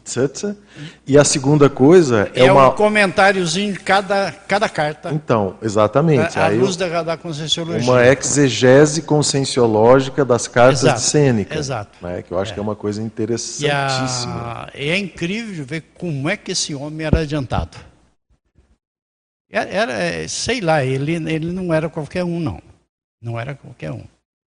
A profundidade do pensamento dele. Ah, a gente vê por aí citações, né? Citações aqui e ali, às vezes meio truncada. É, mas quando você vê dentro do contexto, é, qual o assunto que ele estava tratando na carta, e ele solta aquela parênteses, é, é diferente. Tá, mas aí o senhor vem aqui dar essa notícia para nós e a gente, você quer que a gente fique como? nós queremos esse troço logo. É, nós estamos trabalhando. Como é que é? Nós estamos Não precisa trabalhando. botar data não, mas a coisa tá andando? Está Como é que- andando, está andando, toda, toda sexta-feira. É, Poxa, nos últimos dois bacana. meses nós tivemos oito, porque uma das participantes estava uma viagem cultural na Europa de dois meses. Ela estava praticando o inglês e o espanhol. Passou um tempo na, Só gente pequena, tempo né, na? Espanha. Só gente, né? Olha, muito legal essa. Você vê os cases que a gente tem aqui, né? Às vezes pensa que a gente não está fazendo nada, está trabalhando um pouquinho. Agora, eu, como eu tive praticamente morrendo durante uns dois anos, dois anos e meio. Mas agora. É. Agora que o senhor virou adolescente, vezes- né? Quantas vezes, mesmo depois da, da cirurgia, quantas vezes eu fui, até duas vezes na mesma noite, na UPA, ou então no, no Costa. É. Mas agora que o senhor virou Não, adolescente, de novo, é, né? Seja bem-vindo à Faz adolescência. praticamente um ano que. É. Viu, ó, inversor sabe como é que é, né? Tem que produzir, fazer livro, então... Mas, ó, que notícia boa, hein? Que bacana, hein? Agora, eu gostaria de comentar aqui uma- umas coisinhas aqui da fatologia, umas frases que eu gostei. É, O fato de a criança preferir a biblioteca escolar à quadra esportiva. Na, no internato onde eu estava, no meio do ano a gente não ia para casa. Ficava um ano. E era mil- ah, 100 metros por 100 metros. O território nosso lá. Era quadrado. Então tinha quadras de etc e tal. E tinha que ocupar essa molecada durante um mês. A maioria estava jogando. Eu passava a maior parte do tempo estudando línguas e um coleguinha meu eh, polonês eh, escrevendo poesia em latim. Eu tinha 14, 15 anos. Nada paragenético, né, seu É, é, é, era o meu, a minha interesse. Tá certo, eu jogava bola, eu jogava vôlei, etc. Não, mas aquilo era só para é, Exercitar um esporte, pouquinho. mas não, não- eu não conseguia passar um mês com isso. Não se prendia nisso, Exato. né? E eu era apelidado rato de biblioteca. Tá aqui, né? É, Você viu? com 14, 15 anos. Eu li todos os livros do, do internato nos quatro anos e meio que eu tive lá. Todos, de, de qualquer assunto que tinha. Ah, Não era uma biblioteca gigantesca, né? era pequena, mas eu li tudo. Que bacana, né? É a sua vida, né? É, eu, eu sempre gostei de livros, né?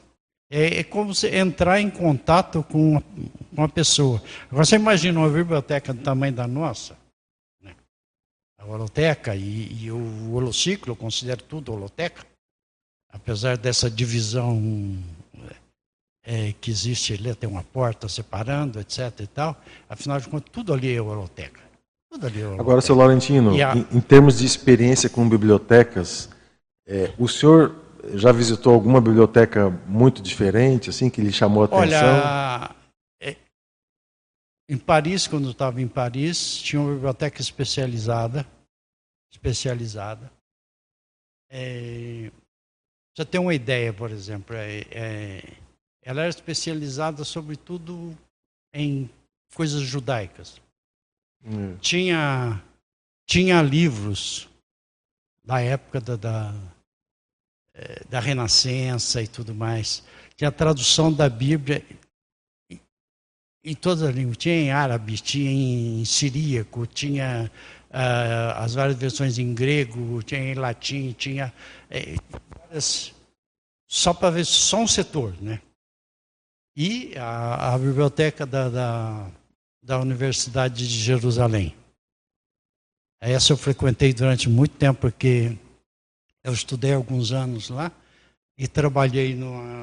Ela é uma das grandes, é uma das e... grandes do mundo, não é? Essa, essa, de Jerusalém não é uma das grandes que é, tem é no mundo? É uma das grandes e, e os assuntos que não acaba mais, né? E a gente quando estava uh, escrevendo a, a enciclopédia tinha que conferir citações. Uma coisa muito séria você conferir citações. Você passa simplesmente fulano disse tal coisa e você coloca no seu livro e, e não foi ver o original para ver se de fato ele citou daquele, da correta citação. Então a gente ia na biblioteca, já pedia o livro, vinha, a gente conferia exatamente o local, etc. e tal, e aí entregava de volta. A gente ficava às vezes horas lá nessa biblioteca, mesmo depois que eu já não estava mais estudando na, na universidade, né, que eu estava só trabalhando. E, e o assunto imenso, mas é um, é, uma enciclopédia, ela aborda tudo, né? Tudo. Tudo. Yeah. Muito legal. Agora o senhor contou esse troço, acho que a Nara vai lembrar disso. Não sei se você lembra, Nara. O Valdo estava fazendo Reurbanizados e ele pedia para a gente, a gente lembra que a gente ajudava a comprar os livros e tal, né? E aí uma vez ele, a Nara me ligou dizendo que o Valdo estava precisando de um livro, que era, tinha lá o nome do livro e tal. Aí eu falei, ah, não, beleza, vou comprar. Aí a Nara falou assim, Eduardo, ele até tem o livro, mas é um pasticho. Ele não é um livro, lembra? Ele não é um livro original. Eu disse, mas, mas é o mesmo livro? Aí depois eu fui conversar com o Valdo, porque eu queria entender, né? Porque assim, se você já tem um livro, veja, é o mesmo livro, Tá? tá lá o livro, o autor, a editora tal, mas ele é uma cópia. Ele não é o original. Daí o, o Valdo pediu para Nara para pedir para a gente buscar o original. Aí eu falei, nossa, eu dei um bug na minha cabeça. Eu falei, gente, depois eu pergunto para ele, né? Mas o que, que aconteceu? Eu cheguei num sebo, lá em Belo Horizonte, e na hora que eu entrei, que eu parei no sebo, chegou um deputado federal junto comigo, de uma família tradicionalésima lá de Minas Gerais. O cara tem família até hoje lá em Brasília com, como político. E a pessoa que veio me atender, eu falei, não, escuta, é, é um livro assim. E o cara virou para mim e falou assim, a gente tem esse livro. Eu falei, não, você está de sacanagem. Coisa totalmente cósmica, né? Aí eu fui lá, ele deu o livro para a gente, um livro original, e eu trouxe aqui para Foz, para o Valdo. Aí quando eu fui entregar para ele, eu perguntei, mas vem cá, você já não tem um? Por que, que você quer outro? Aí ele falou, Eduardo, eu trabalho com originais. Isso que o senhor está falando é isso. Então, aquilo foi muito pedagógico, porque na época eu não entendia muito essas coisas, né? Mas hoje, quando a gente está fazendo livro, que você procura uma fonte, e aí você vê o que, que é o profissionalismo, a profundidade, a penetrabilidade, a, a, sabe, a percussiência desse processo de você, de fidedignidade da fonte.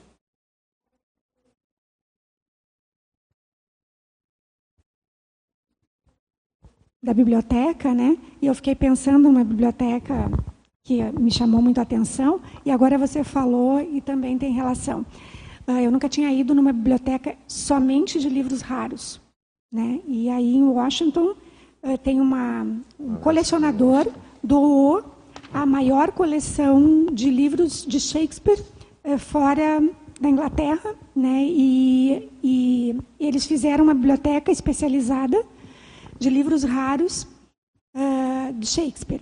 E aí eu fui visitar essa biblioteca e nunca tinha entrado numa biblioteca ex exclusiva de livros raros, raros, né? Porque normalmente tem livros raros nas bibliotecas, né? Mas você nem entra. E essa biblioteca é dentro da biblioteca de Washington?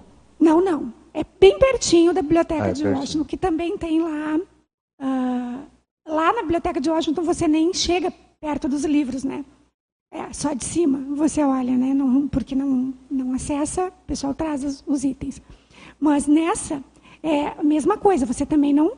Porque é uma biblioteca de livros raros, então é uma biblioteca que dá acesso só a pesquisadores né, cadastrados, mas ela tem um grande corredor. Nesse corredor são muitas peças, é meio um mini museu, né, meio um mini museu. E no corredor tem várias portas que abrem, abrem para esse grande corredor. E nessas portas você enxerga a área dos livros, né, e as mesas, né, com todo o aparato para trabalhar as almofadas, né, os aparadores de livro, enfim, todo um material que tem que utilizar para consultar os livros. Mas o que chama atenção é que eles têm uma réplica de um teatro eh, eh, elisabetano dentro do espaço. Então, chama atenção, faz a conexão com as nossas coisas, que é o laboratório e o megacentro com alguns ambientes né, para retrocognição. Quer dizer, os caras provavelmente não tinham essa clareza, né? mas eles fizeram uma réplica do Teatro Elizabetano perfeita, muito bem feita, e você entra lá para dentro e é impressionante o, o potencial do, do espaço, do ambiente, né, para provocar uh, memórias e etc. Você nota que é completamente diferente dos outros ambientes que, que compõem o espaço como um todo. Né? Então, chamou atenção porque foi. Uh, eu nunca tinha entrado numa biblioteca de livros raros exclusiva de livros raros e também, uh, surpreendentemente, que tivesse um laboratório né, desse tipo para você poder experimentar né, a, o mecanismo da retrocognição. Claro que não é esse o objetivo, mas o laboratório, provavelmente a energia do lugar é diferente já por isso. As pessoas, quando entram, né, elas têm efeitos é, de, de mnemônicos né, etc., que devem marcar o ambiente, né, deixar o ambiente registrado no ambiente. Né, porque você entra é impressionante como o ambiente pulsa também. Você está falando dessa, dessa condição né, de, livros e tal. Eu lembrei aqui de uma situação, eu estava uma vez em Nova York, andando em Nova York e tal, e aí foi, foi mais ou menos assim, ó, de virar a cabeça. Aí eu virei a cabeça, falei, gente, o que é isso aqui, um sebo? Aí eu entrei, era um sebo de quatro andares. Quatro andares. Aí eu falei, gente, o que é isso, né? Um elevador, né? E aí, gente, é um troço fantástico. Aí eu fui lá, comprei uns livros e tal, e disse, vou contar para o Valdo, né? Quando eu chegar em Foz, vou contar para ele. Aí, aí, eu cheguei, Valdo, você tem que ver um negócio e tal. O troço chama argose. Aí ele, argosia, Eduardo. Argosi. O velhinho estava lá? Eu falei, tava. Então, esse é o maior sebo de Nova York. Mas foi muito interessante, porque assim, eu não sabia de nada. Andando em Nova York e aquele troço ali, entende? Incrível. E aí é, é, interessante, porque tem esse caso, e tem o caso da livraria Leitura, lá de Belo Horizonte. Para quem quer estudar é, DVDs e vídeos, não sei se vocês já foram lá. Tem uma pessoa lá, o seu Mário, que é o cara que atendia o Valdo lá nas compras de DVDs. A gente está falando de livro, né? Mas os filmes também são objetos técnicos de pesquisa e de trabalho. E esse cara sabe tudo de filme. Então, quem mora em Belo Horizonte, está escutando a gente, dá um pulinho lá na leitura do BH Shopping e procura o seu Mário para indicar filmes para os temas de pesquisa de vocês. Ele fala assim: ó, eu quero um filme sobre tal. Ele traz uns cinco clássicos de 1940, 45, 52, 57 fala o nome do filme, fala o autor, como é que foi na, na, época. Ele é impressionante, esse cara. Então, essas pessoas têm um papel muito importante, né? É, os monitores e quem está por trás, né? os holotecários, né? Eu acho que isso tem um, um processo importante. Eduardo, eu queria, eu queria se falar... foi na época do congresso, eu estava lá com você e eu vi você subindo lá a escada descendo. foi na época do congresso, não foi? Foi na, foi naquela, não me lembro, agora não me lembro. Eu sei que eu não, não me lembro. Uma universidade ali perto uma... do Central Park. Foi. É, foi então, nessa época. com você lá, pô, você aquela ambição de levar livro. De mas não, mas não acho que não foi na viagem, não. aquela viagem turística que você foi com a gente? Não, eu não fui turista, eu fui na época do, do, do congresso, naquela universidade ao lado ah, do Central Park. Não, foi depois. Foi não, né? Então, então a gente é... Mas eu estava lá nessa turma. O Edu, eu não sei se você vai perguntar, mas eu estou curiosa, por isso que eu vou, eu vou perguntar. A gente tem pessoas aqui, por exemplo, Laurentino, Roberto, Jarbas, o próprio Daniel, que tem uma biblioteca ampla. Era a minha próxima Essa pergunta. pergunta. Então pergunta aí, é, que eu, eu estava é. querendo adentrar eu. Eu tinha lançado aqui, mas a gente voltou por causa do YouTube, tá? mas a pergunta é o seguinte, gente, é a questão da biblioteca pessoal. A biblioteca de casa, né? Então, é, como é que vocês acham que essa biblioteca, até essa, todos aqui podem falar, tá, gente? A Mabel comentou aqui dessa turma da pesada que está aqui, mas assim, todo, porque são pessoas que têm, a gente sabe que tem bibliotecas grandes em casa, muito grandes. Mas vocês todos aqui, a gente tá, a pergunta é para todos. Como é que é a relação de vocês com a biblioteca pessoal de vocês? E como que vocês acham assim que a biblioteca de vocês ajuda vocês no dia a dia de vocês? E se vocês quiserem compartilhar uma obra rara que vocês tenham, como é que foi, como é que vocês chegaram nela, para a gente trazer um pouco do que é doméstico de vocês aqui para o debate, assim. Quem que gostaria de? Jarbas, diga lá, Jarbas. Uma das coisas que eu vejo interessante da biblioteca pessoal é sempre que eu estou mais under ataque, mais assediado, eu, eu, abandono a biblioteca. Ela fica, chego lá, está até. Eu não, não vou naquele local, no local dela, eu não consigo passar por lá.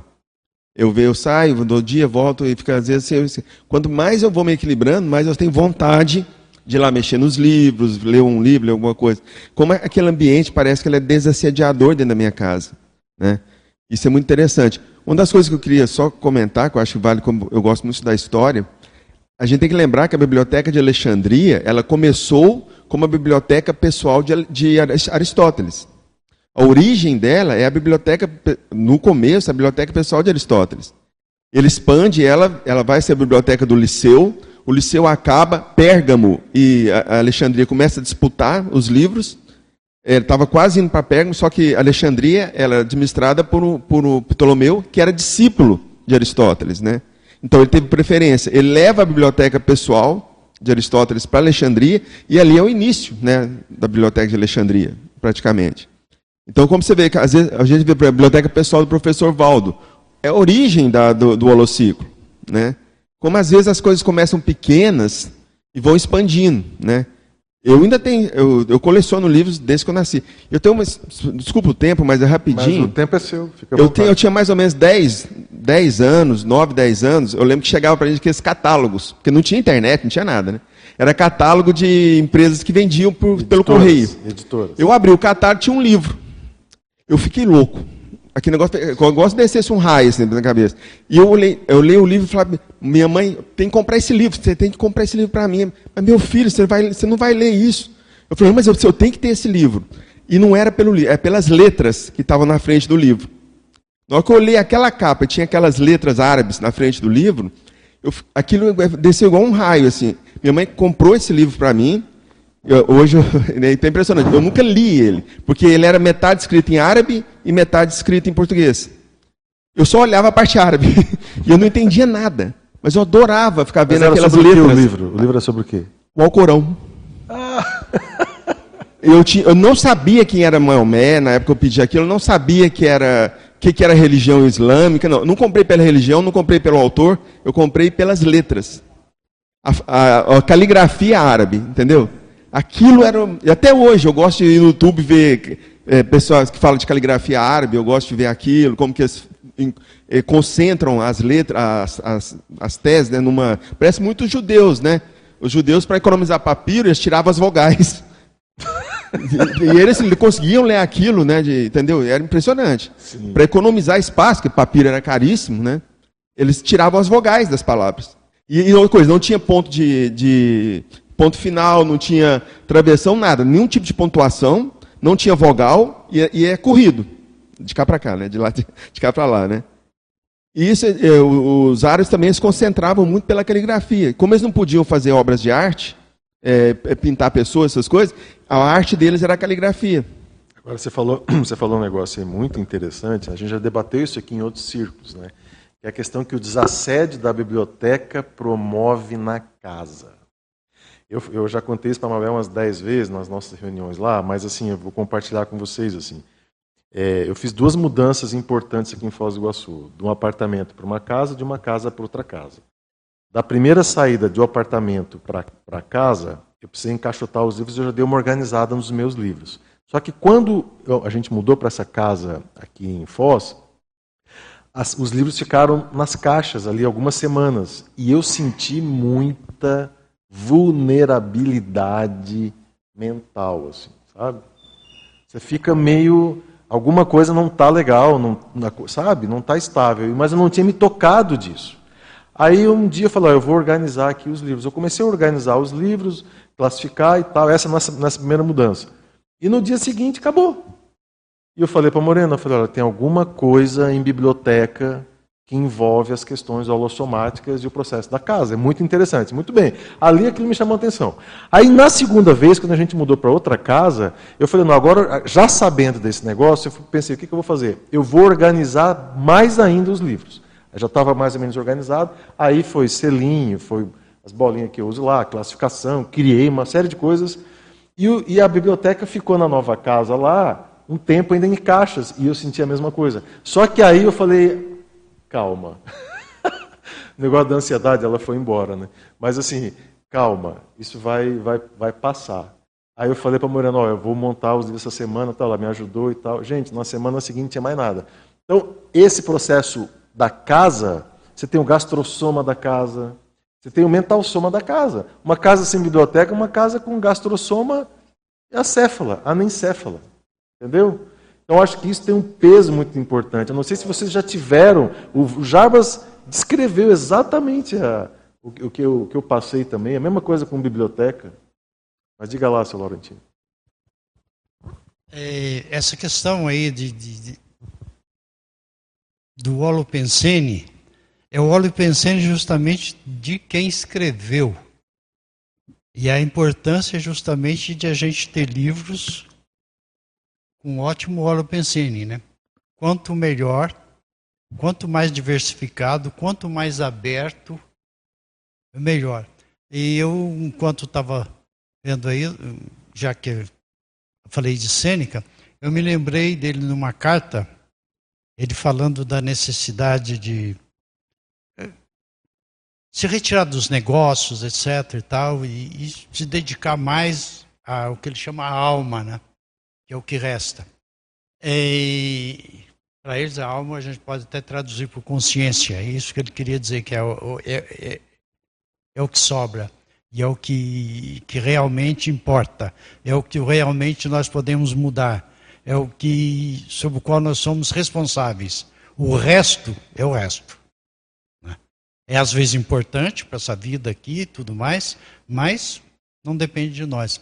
E ele dizia: ah, nessa carta.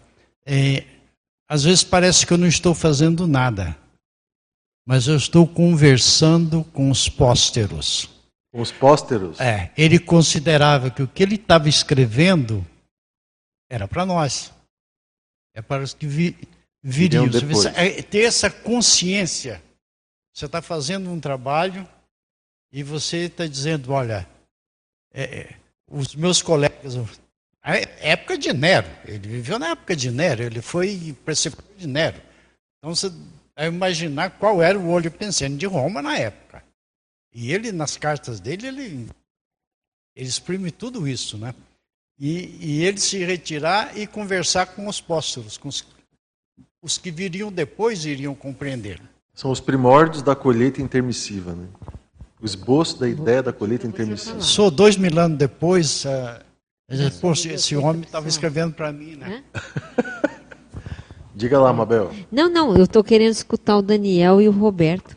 Eu queria escutar o Júlio também, que o Júlio está quietinho aqui. Depois eu falo.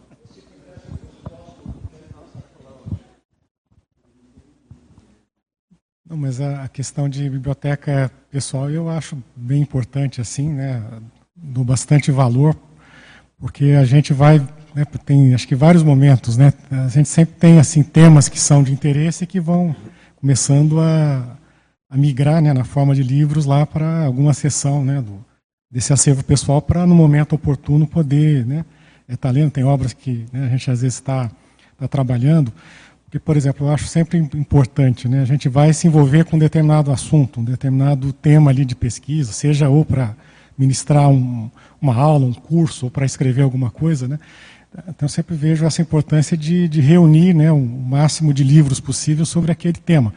É, é claro que tem as bibliotecas públicas, né, que às vezes você vai achar livros que são difíceis de ter, em casa, né, com você, mas eu acho que ter o livro ali próximo, né, para você naquele seu trabalho do, é, do dia a dia ajuda muito, né, porque é, vai expandindo realmente as abordagens. Às vezes é, tem livros que que, digamos, eh, são muito parecidos né, em termos de abordagem, mas, de repente, quando você reúne vários, tem, tem um ali que vai te dar uma abordagem diferente, você não tinha pensado. Aquela né, autora ou aquele autor encontrou ali um enfoque que é, é diferente né, da, da média dos livros. Então, quando a gente é, se esforça para fazer essa, essa ampliação, acho que ajuda muito, é justamente essa ideia de é, expandir a visão. Né? A gente tem algumas ideias iniciais, alguns interesses, mas essa interação com, com as obras vai né, expandindo realmente o, o enfoque, porque é isso que o senhor Laurentino está dizendo, né, esse, diálogo com, com, outros autores. Você vai pegando as nuances, né, Daniel? Porque às vezes você entra num assunto, tu sabe o assunto, estava comentando com, comentando com o Jarbas aqui ainda, ainda há pouco, o iluminismo, né? Então, quando você lê várias coisas sobre o iluminismo, você vai pegando nuances que o autor, todo mundo sabe o que é iluminismo, mas quando você lê autores diferentes, você vai vendo que cada um tem um prisma, um ângulo, uma visão, e isso vai enriquecendo o teu, a, o teu processo. É, e né? essa rede que cria, né? porque a gente vai aos pouquinhos, esse, esse estudo dos livros que vão migrando ali para a sua biblioteca pessoal, que estão mais próximos. Né? Você vai vendo aquilo que te influi mais em termos de, de Olupensene, né? então esse diálogo. É, são autores que às vezes já viveram, que estão ainda vivendo, mas que têm os graus maiores ou menores de afinidade com o que a gente também pensa. Eu acho que para eh, você estudando o que faz parte ali do seu acervo pessoal, isso ao longo dos anos você vai construindo isso, mas você começa a ver o, dentro do seu olho pensando o que, que predomina mais, o que, que te influi mais, ou às vezes o que, que você tem intenção de se aprofundar mais. Né? Por exemplo, eu tenho lá em casa livros que eh, eh, vejo um momento ali que eu quero entrar mais naquele tema. Ainda não deu, mas eu, eu sei que é algo que talvez Sim. seja uma lacuna que eu ainda preciso de alguma maneira trabalhar. Então, aquela sessão ali da, da biblioteca pessoal está me lembrando, ó, não, não, esqueça de é uma hora você vai ter que enfrentar é, isso aí. Esse tema vai enriquecer, mas é algo que eu percebo ali que faz falta. Então, é, são várias, vários aspectos assim dessa interação né, com a própria biblioteca, acho que revela muito sobre a gente também. Sim. Eu ia falar, é, a partir da biblioteca de uma pessoa, a gente faz uma espécie de uma conscienciometria, né? E a trilha mental somática daquela pessoa. Porque ela fez algumas escolhas. E quais foram essas escolhas, né? Então você faz uma avaliação conscienciométrica, você pode fazer uma pesquisa, uma autopesquisa de você mesmo, a partir dos, dos livros que você acumulou ou se interessou. Você pode fazer algumas hipóteses seriexológicas em relação a, a sua, o seu caminhar mental somático, pesquisístico, né? Existe uma série de coisas que você pode fazer a partir da análise da biblioteca pessoal.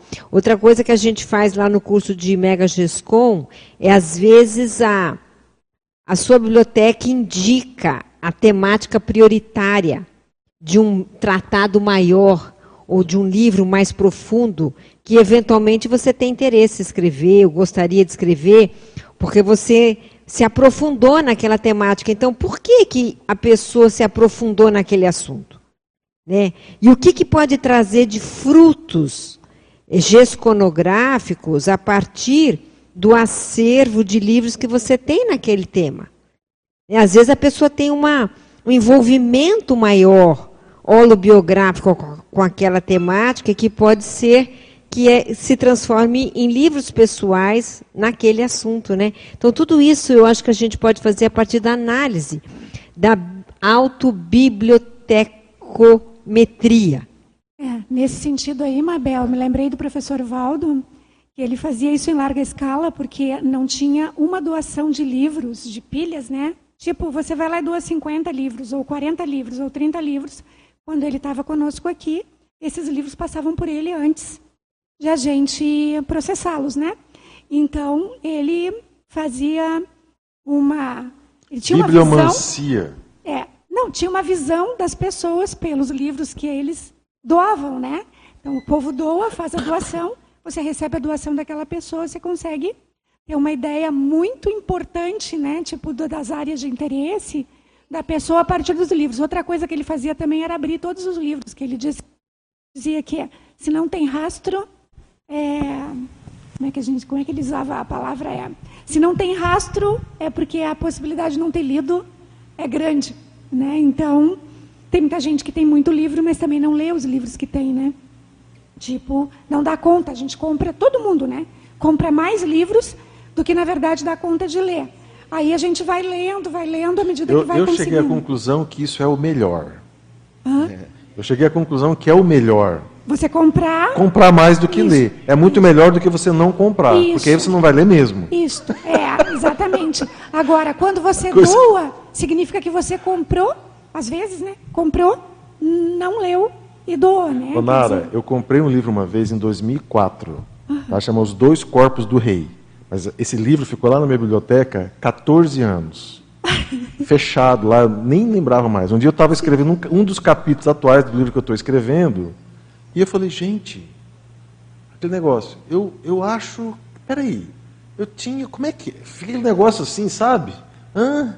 Não sei, acho que é, como é que é? Aí eu levantei, tipo um negócio da Mabel, vai lá. O que eu estava escrevendo era exatamente o que aquele livro me ajudou. Entendeu? Foi 2004. Isso foi agora, ano passado, 2022. Você vê. Sim. Então, assim, eu acho que isso tem um, um peso muito importante. É, a importância né, de você, antes de. Quer dizer, obviamente que se você não vai ler, você vai doar, né? Mas a gente adquiriu os livros, né? Como você diz, às vezes você pensa que aquele título pode não te ajudar. É bom dar uma olhada, né, antes de, de encaminhar, né? Então ele falava muito que o livro, o leitor, ó, aquele leitor mais voraz, né? Ele marca o livro, né? Marca todo o livro. Você viu que ali passou alguém lendo o livro, né? Estamos chegando nos finalmente, tem o Jarbas e a Terezinha. Diga Só lá. quero lembrar isso que a Mabel falou de analisar a personalidade pela biblioteca. Eu lembro que teve uma época que o professor Val estava estudando muito a questão do nazismo. E eu, naquela mesma sincronicidade, eu achei um livro também que era. eh, Essa pessoa fez um estudo da biblioteca do Hitler. E ele levantou ela inteira. Olha. E eu, eu- hora que eu li aquele livro, veio que na hora, ah, isso aqui é do Valdo.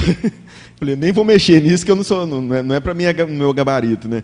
Eu, eu comprei o livro, trouxe e entreguei para o professor Valdo. Ele olhou, aí passei no outro dia, voltou, aí no- fui na outra tertúlia e chegou, ó, aquele livro que você trouxe é melhor do que qualquer biografia que eu já li até hoje sobre o Hitler. Ali eu tive, agora eu sei quem é o Hitler. Tem que mostrar isso pro Ivo. Eu acho isso Será que o fantástico. Ivo tem esse livro? Ele tem. o li- o- na época eu mandei para o Ivo também. Ah, legal. Eu sei que o Ivo ele estuda essa parte, É, né? Não é legal o Ivo saber disso. Mas é, ele falou assim: ó, agora eu, eu sei quem é o Hitler. Lendo esse livro, o, li- o livro não falava do Hitler, falava da biblioteca do Hitler. E é- tem para vender ainda na Amazon até Muito hoje, assim. tem- é tem muito interessante. disso também, mas vamos ouvir a Terezinha ali. Diga Eu lá. estava pensando, porque eu tenho o hábito de distribuir livro pela casa. Por exemplo, hoje estou lendo o hábito anacrônico. Então, eu deixo na sala para aquelas pessoas, quando chegam, chamar atenção. Tem os livros que eu levo lá para ah, o tenepsário, e tem livros que levo para o banheiro também. Então, assim, não sei se o pessoal tem esse hábito, mas eu considero um hábito assim de mexer com aqueles livros que às vezes a gente também né, não vai parar ali na biblioteca para ler, né? Então, assim, é minha, é meu exemplo que eu estou dando, né? Muito bom. Que assim as pessoas chegam, olham, nossa, que livro é esse? Está acontecendo isso hoje, né? Daí, conforme a pessoa, né, ela vai chamar a atenção dela também, né? Então, eu gosto de fazer esse processo. Isso é legal. Mas eu lembrei de uma história que o Jarbas estava falando essa aí. O Valdo tinha um negócio que ele às vezes ia tomar café nas livrarias da tarde, lembra disso? E aí a gente ia com ele e ele falava assim, gente, ó, vocês vão ver os livros de vocês, no final a gente conversa aqui. Aí a gente saía, eu comprava, pegava os livros, né? Cinco, seis, sete, oito livros e tal, depois ia tomar café e ia ler os livros. Aí a gente ia tomar café, ele já tinha tomado o café dele, e a gente trazia os livros. Ele falava assim, agora eu vou ler vocês. E aí ele pegava as pilhas que cada um pegava e fazia uma, sabe, uma análise da pessoa. Então era muito interessante, porque aí ele falava assim, ó, oh, esse livro aqui, ó, o melhor livro da tarde de hoje foi esse aqui. Então a gente meio que ficava assim, quem vai ser o melhor livro da tarde, entendeu? O Eduardo, ele lia, ele ia para a epígrafa, né? Ler livros ali, né? E um dia ele, brincando ali, falou para mim assim: Olha só, eu venho todos os dias ler esse livro aqui, daí eu não preciso comprar, né? Olha a mordomia. O Eduardo, uma experiência que eu tive na holoteca, no começo, eh, voluntariei três, quase quatro anos, eu fazia taxologia. Mas aí teve uma época que eu com a Isabel fizemos limpeza naquelas estantes. E depende do autor, a gente sentia. Aí tinha um autor, acho que era indiano, me deu uma dor de cabeça. Cheguei aqui, eu falei, daí eu perguntei para o Valdo. Aí ele falou assim, não, tem que fazer arco voltaico. Nimi falou, não, eu sabia que você ia falar, no livro. No livro. Ele fazia isso com a gente. Agora, uma coisa que eu acho importante em, em biblioteca, o acolhimento. É muito importante, porque você vê a diferença quando você acolhe a pessoa. Sim, um bibliotecário ela olha totalmente, de modo totalmente Sim. diferente o lugar. É. é o... A sensação que Monitor. Abre. Ó, eu senti isso muito com lá em Belo Horizonte, com esse pessoal, esse, o Mário lá do, dos DVDs. É impressionante assim. E os monitores, né, da Holotec e tal, faz esse movimento de acolhimento. As pessoas piram, né? Porque tá aquele universo todo ali, uma pessoa com um sorriso, te abraçando, te convidando. Gente. Esse para mim, eu acho que um dos mais importantes é o acolhimento. E a gente entra entramos com as pessoas, a gente re, o reencontro das pessoas. É. Com os livros e com as pessoas. Dona Inês, a senhora tem um minuto. Um minuto. Para não a deixar própria... a senhora sem falar, que está com o microfone no tempão, nós estamos terminando. Um minutinho, diga lá, diga a sua, tá, sua experiência. Está funcionando? Então tá, tá bom. Então, é a minha própria experiência. Então, desde criança, onde eu vou, eu carrego o livro, mas nunca li. Nunca li é, também não tinha o hábito de leitura, porque na época que estudava era tudo decorado, né? Então não tinha. Eu fui aprender a ler e, bom, na medida que eu ia mudando, eu ia levando os livros. Eu tinha minha, minha biblioteca, tinha tudo. Vendi livro, vendi revista, mas eu lia mais é, livros espírita, né? Hum. E quando eu vim para cá, aqui que eu vim aprender a ler livros. Mas sabe por quê? Eu sentia a necessidade de leitura, né? fazendo voluntário na recepção, eu vi que todo mundo era muito culto, né?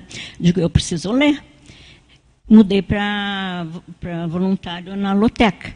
No meio dos livros, claro que eu tinha que ler, né? E acontece que isso é uma. Agora, vendo tudo isso, essas histórias aí, muito, né, de livros, e então aí na feira do livro em Curitiba, eu peguei e vi um livro muito grande, muito imenso. Eu comprei aquele livro e dei para o meu cunhado, que já dessumou. A história do livro. A história do livro. Né? Então ele dessumou, quero ver se eu encontro esse livro. Mas... Ele ganhou esse presente próximo de dessomar? Ele ganhou esse presente perto de dessomar? Não, um pouquinho, bem, bem uns anos antes. Tá? E acontece que eu tô, estou aqui, tenho minha biblioteca, li, né, tenho os livros de, de meu interesse, né, e, e vejo tudo que em sebo, por exemplo, em Curitiba, chegava no sebo, já me dá um banquinho. Onde eu entrava, Dona Inês, aqui está um banquinho para a senhora, para escolher os livros, né? Então, resultado. Foz resultado foi que Foz do Iguaçu te ajudou a aprimorar o teu processo de escrita. Com certeza. Com certeza. Com certeza. E estou com o meu livro, né? Isso aqui é o mais forma. importante. O seu livro está terminando, né? Já está na forma. Muito bom. Obrigado. É uma Valeu. experiência que eu quis Então terminamos, né? terminamos o ciclo com um case real de alguém que desenvolveu o processo da leitura e está publicando seu livro em breve, né, dona Neise? Muito bom. Gente, os números de hoje: 78 espectadores simultâneos, 260 acessos, 30 pessoas presenciais e 13 autores. A gente queria agradecer todos os convidados aí presentes, pessoal do Holoteca, do Holociclo, né, todos aqui presentes. Até o próximo sábado.